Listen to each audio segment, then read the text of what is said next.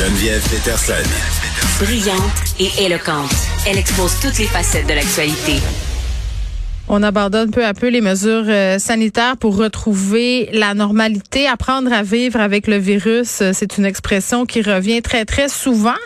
Euh, on vit ça, puis ailleurs dans le monde, on est aux prises avec d'importantes hausses de cas de COVID-19. On jase de tout ça avec le docteur Gaston Dessert, qui est médecin épidémiologiste à l'Institut national de santé publique du Québec. Docteur Dessert, bonjour.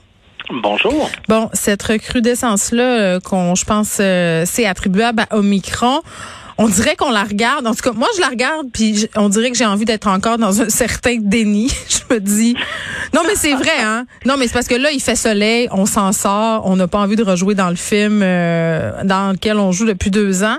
En même temps, on sait, docteur Dessert, qu'est-ce qui se passe de l'autre côté de l'Atlantique. Euh, habituellement, ça arrive chez nous bien assez vite. Vous, vous, regardez ça, allez, vous, vous pensez quoi de, de cette recrudescence des cas ailleurs dans le monde? Ben, je pense que vous avez raison que l'Europe a, eu depuis le début de la pandémie euh, un peu le, rôle de, de, canari dans la mine, de nous avertir d'avance euh, euh, de ce qui risque d'arriver.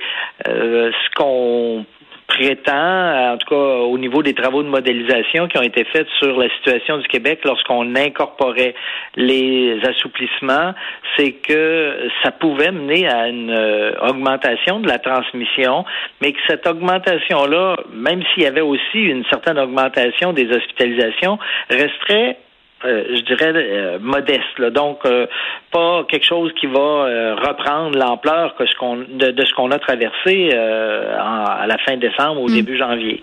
Il y a des pays en Europe où ça a augmenté beaucoup. Il y a des pays en Asie où ça, ça a pris des mm. proportions très importantes. Mais, c'est difficile de comparer les pays directement. Non, c'est sûr. Mais la question de la Chine, vous me parlez de l'Asie.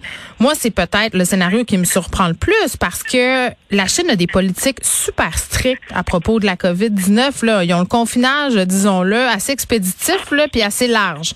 Pourtant, en ce moment, ils sont vraiment pognés avec une flambée d'Omicron sans précédent. Euh, je pense que j'aimerais pas être le ministre de la Santé en Chine. Non, euh, ils ont ils ont réussi quelque chose de, quand même très très très euh, difficile en termes de restreindre la transmission au cours des deux dernières années. Par contre, ils se retrouvent après tout, toute cette période-là avec une population qui a été vaccinée avec des produits qui sont moins performants que nos vaccins ARN. Ah, ça, je ne le savais pas. Ah, ils ont été vaccinés avec quoi, eux autres? Ben, c'est des, des vaccins chinois qui donnaient une certaine protection, mais moins élevée que les vaccins ARN. Et euh, c'est une, euh, une population, appelons-la, vierge à toute infection. Au Québec, actuellement, on a, euh, je dirais, on n'a pas le chiffre exact, là, mais on a une bonne proportion de la population qui a déjà rencontré un ou l'autre des coronavirus depuis le début de la pandémie. Une proportion qui a été touchée largement dans la dernière vague avec hmm. l'Omicron. On était rendu à 3 millions, là, à un moment donné, dans les projections des cas de COVID au Québec. Ça changeait la donne quand même pas mal, docteur Dessert, là.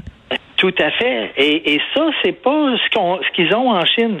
Alors la Chine, eux, un jour ou l'autre, le virus va passer en Chine. Et malheureusement, euh, j'ai peur qu'ils soient très, très, très touchés à ce moment-là, parce que justement, euh, tu peux te permettre de, de, de, bloquer la transmission du virus pendant un certain temps si ça permet, pendant cette période-là, de développer des vaccins hyper euh, performants qui vont faire que lorsque le virus va circuler, ta population va pas se ramasser en grand, grand nombre à l'hôpital. Mais c'est pas ça qui est la situation de la Chine. Ils ont utilisé des vaccins pas aussi performants que ceux qu'on a, et ils n'ont laissé aucun virus circuler. Bon, ben vous voyez, c'est bien que je vous ai posé la question parce que ça nous aide à voir ça euh, avec une lumière nouvelle. Si on a tendance à plaquer la situation euh, qu'on connaît à celle ailleurs, et là on fait des projections et tout ça, puis c'est bien qu'on comprenne qu'en Chine c'est pas exactement le même scénario. Euh, maintenant. À propos euh, des variants et tout ça, je sais qu'il y a un nouveau variant en Israël, puis vous en, vous en savez pas plus que ce qui circule en ce moment euh, dans les médias. Là. Ma question, c'est plus, un moment donné, tu sais, euh, rapport à ce nouveau variant-là, puis à Omicron, là, ce qu'on sait des symptômes, c'est que c'est relativement léger. Puis là, je généralise, là, docteur Dessert. Je sais qu'il y a des gens qui ont des complications quand même avec Omicron, mais généralement, ça va bien, OK? Euh, tu sais, on parle de fièvre. Moi, je l'ai eu la semaine passée. Là, j'ai eu mal à la tête, j'étais fatiguée, euh, j'ai toussé, je tousse encore. C'est un peu ça l'idée, là. À un moment donné, là, des variants, il va-tu en avoir à l'infini, puis on va-tu les analyser à l'infini? Tu sais, c'est quand est-ce qu'on arrête de faire ça, là? Bien, euh, l'analyse des variants, elle va, se continuer. Euh, moi, je Comme la grippe, mettons? Euh, Exactement. Moi, je travaille sur la grippe, c'est ce que j'allais dire depuis euh, plus de 20 ans, et euh, on suit l'évolution génétique de la grippe année après année. On n'a pas euh, un suivi là aussi intense que ce qu'on fait avec le coronavirus, j'allais dire presque au jour le jour dans la pandémie actuelle, mais on va certainement suivre l'évolution des variants. Par contre, la population, après avoir eu une circulation du virus qui mm. va avoir justement immunisé beaucoup de monde en plus de leur immunité vaccinale, vont probablement être euh, à peu près pas ou très peu symptomatiques lors d'infections futures. Et, et l'impact donc de la transmission, qui va se continuer dans les années à venir, va être de moins en moins intense. Ben c'est ça. Donc ça, je trouvais ça intéressant qu'on le souligne aussi, c'est l'approche par rapport à ce virus-là qui va être amené à changer. On va le considérer au même titre que la grippe, euh, puis on va le surveiller pour faire des vaccins qui fonctionnent. Moi, c'est ce que je comprends, là. Je, suis d'accord avec vous que ça, ça va ressembler. Par contre, euh, ce qui est différent avec la COVID qu'on n'a pas avec euh, l'influenza puis les autres virus respiratoires, ce sont euh, les, les, les, conséquences à plus long terme. On parle du syndrome post-COVID ou de la COVID longue. Oui, ah oui c'est fou. Là. Je disais ce matin. Oui, pardon, je disais ce matin, docteur Dessac, parmi les gens en santé qui l'ont attrapé, 40% ont la COVID longue. C'est énorme.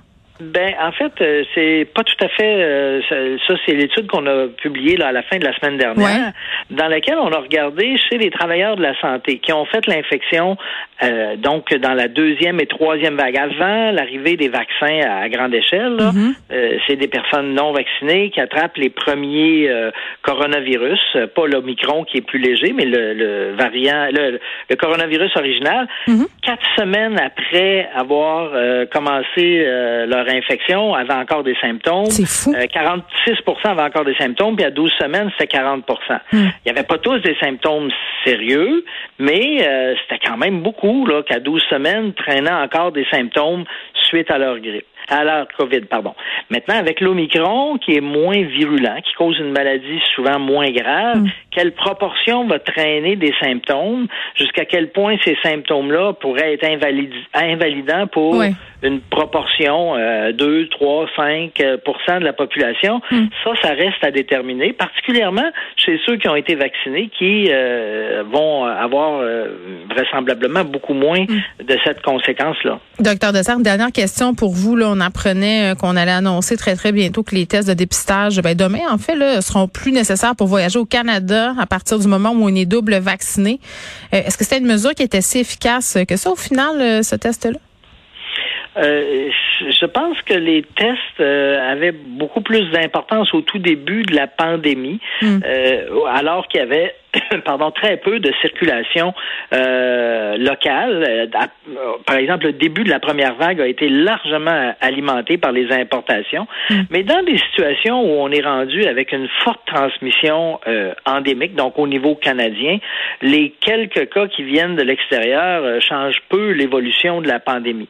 Ceci étant dit, ça, c'est pas vrai pour l'introduction de nouveaux variants qui pourraient être plus contagieux comme l'Omicron.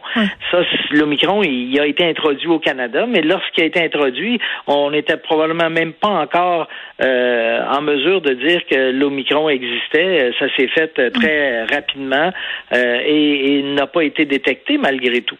Donc, d'avoir enlevé ces, ces tests-là, ou en fait de dire que les gens pourraient rentrer au Canada même sans test, je pense que c'est probablement une bonne décision. On était rendu là. Parfait. C'est tout est une question de timing en bon québécois. Merci, docteur Dessert. Merci. Bonne journée. Au revoir.